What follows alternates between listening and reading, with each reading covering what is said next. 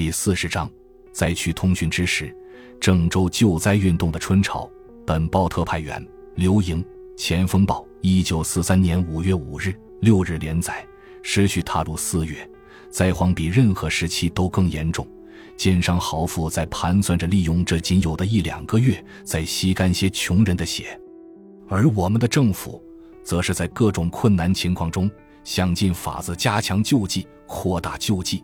希望把未死的人从死亡的巨口中拖出来。我到郑州的时候，那里的救灾已经从零星的施舍而变为有计划的运动。党政军学及社会团体、事先力量都集中在一件事情上。省政府一再急如星火地下令，把救灾运动作为目前行政的中心工作。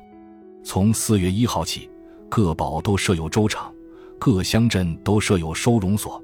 另外还有几个难童教养院，统计起来，救济的单位，仅仅郑州市面就有十八九个，同十个乡镇各堡州厂也一个个成立了起来。计算整个郑县的救济机关收容的人数有二万一千七百九十二人，而且各厂的人数还在继续增加中。可惜这个救灾运动开展的太晚，如果能早几月成立，不知能多救活几千条人命的。一救灾竞赛如春潮。第一行政区王专员是一个年轻热情的政治家，很早便凝视到灾情日渐严重的问题，发动分保自救的运动，号召辖区的十二县一律推动，并规定奖惩办法，以督促鼓励各县县长。救灾竞赛的预定数额是一千万，才规定这数目和这办法的时候，许多人都为之啧舌。各地方的土豪劣绅尤其从中作梗，认为这是绝对行不通的事。但是事实打破了这些杞忧和非难，在王专员的坚强领导下，与各县县长努力劝募的结果，没有达到预限的时候，劝募的总数已经突破了一千万的预定额。在荥阳县政府曾访问王专员，他年纪尚轻，但近来为了遍地灾黎，忧心如焚。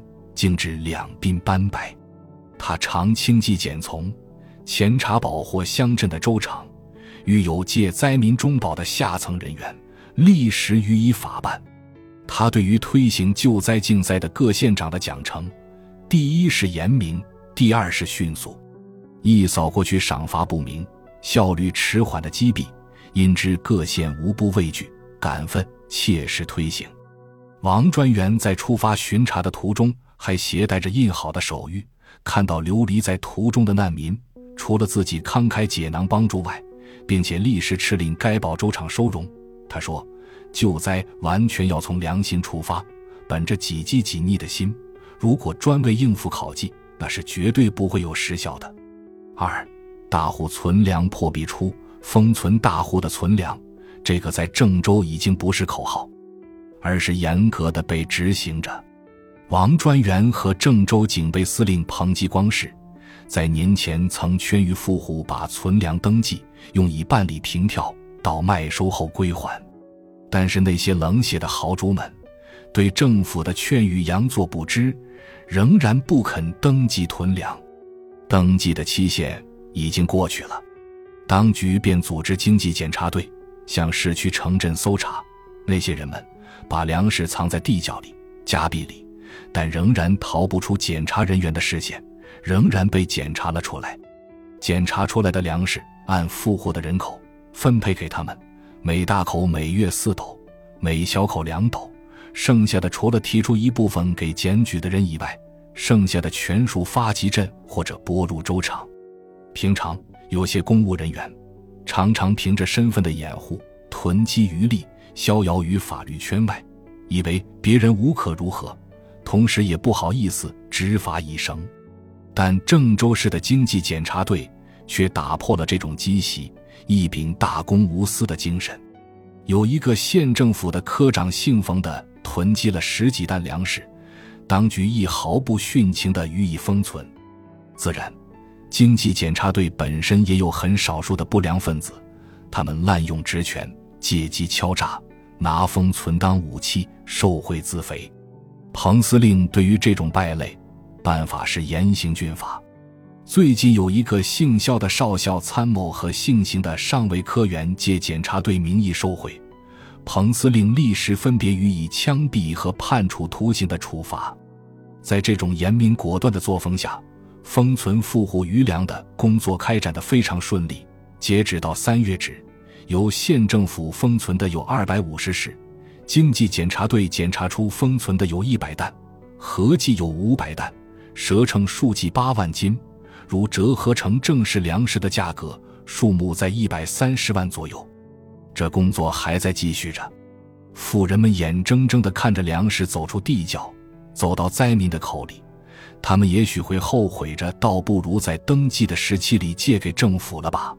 三，墙里墙外两世界，从四月一号起，正是增添了许多收容单位。过去堆满街角和废墟中的灾民。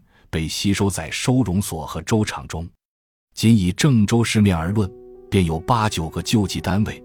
国际救济会在福寿街的第一收容所和二马路的男童教养院都是早已设立的，另外有几个则是新进所筹办，由县救灾会主持，每乡设三个粥厂，每个收容人数一百至一百五十人。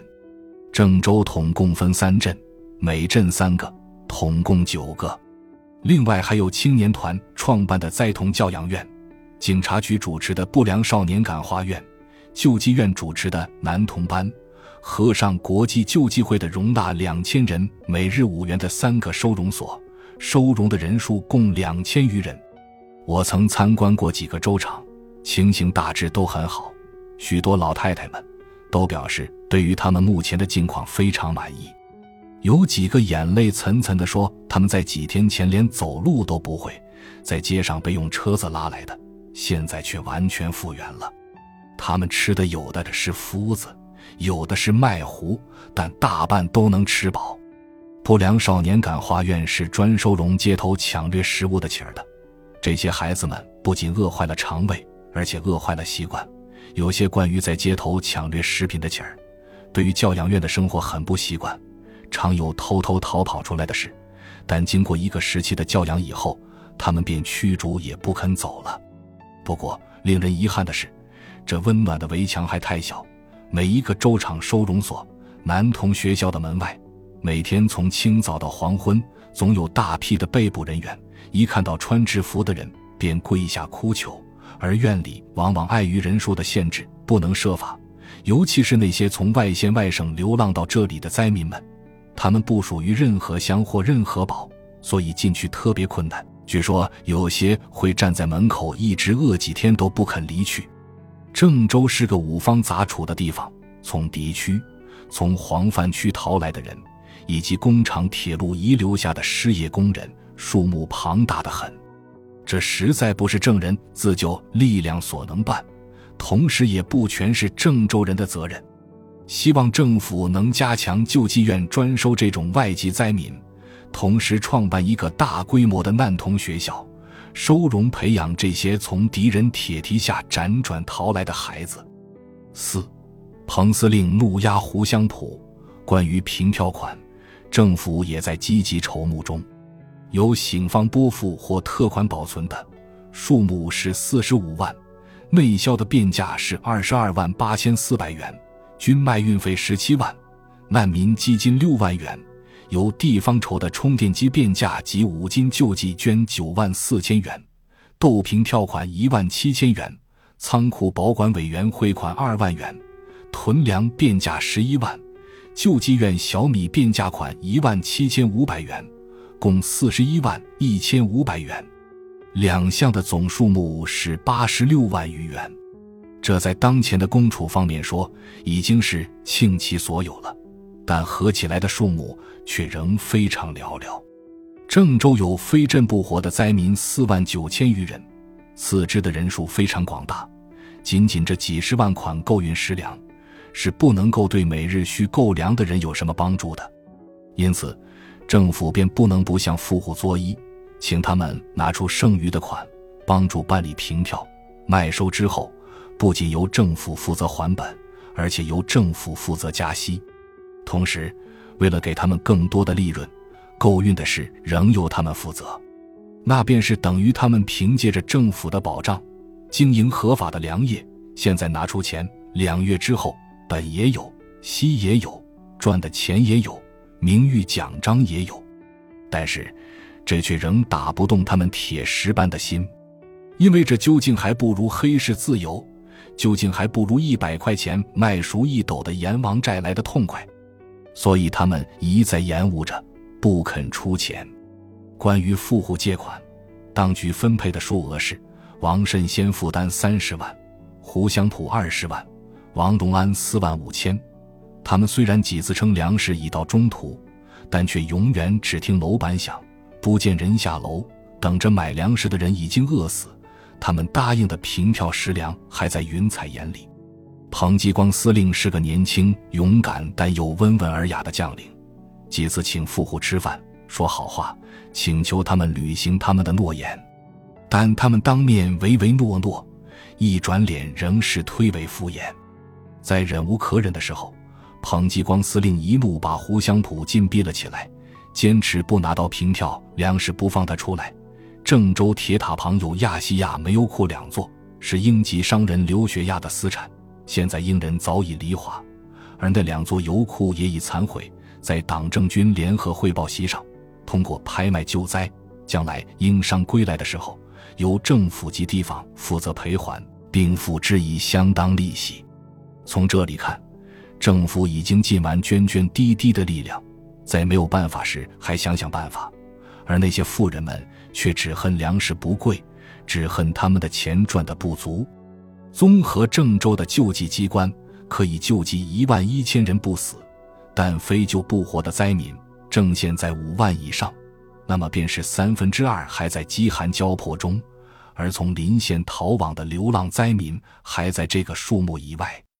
希望各方的力量，帮助这个救灾运动的发展扩大，使广大灾民熬过灾荒路程，使十分之九的人们都能够不死，为抗建大业继续贡献力量。感谢您的收听，本集已经播讲完毕。喜欢请订阅专辑，关注主播。主页更多精彩内容等着你。